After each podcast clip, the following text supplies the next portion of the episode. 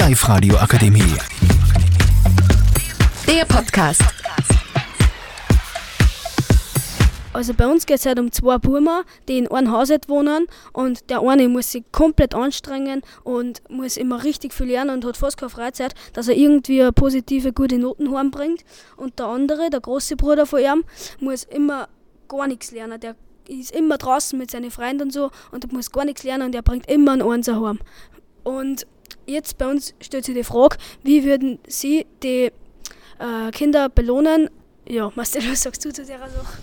Also ich war dafür, dass man einfach beide gleich belohnt, weil sich vielleicht der kleine Bruder dann einfach nicht so geliebt fühlt von seinen Eltern und weil es einfach, finde ich, in einem Haushalt einfach dieselbe Belohnungen geben sollte, egal was für Noten, außer er bringt einen Pflege heim. Und Alex, wie darfst du das regeln? Also ich darf dazu sagen, dass der Größere, der was nichts lernt, eigentlich mehr belohnt wird. Und warum findest du das so? Weil es eigentlich sehr untypisch, dass man den Größeren dann belohnt, der eigentlich nichts gelernt hat. ja, weil ich halt mir an die Sprichwort, die Klügeren werden mehr belohnt. Also Alex, das habe ich auch noch nicht gehört. Walle, was sagst du zu dem?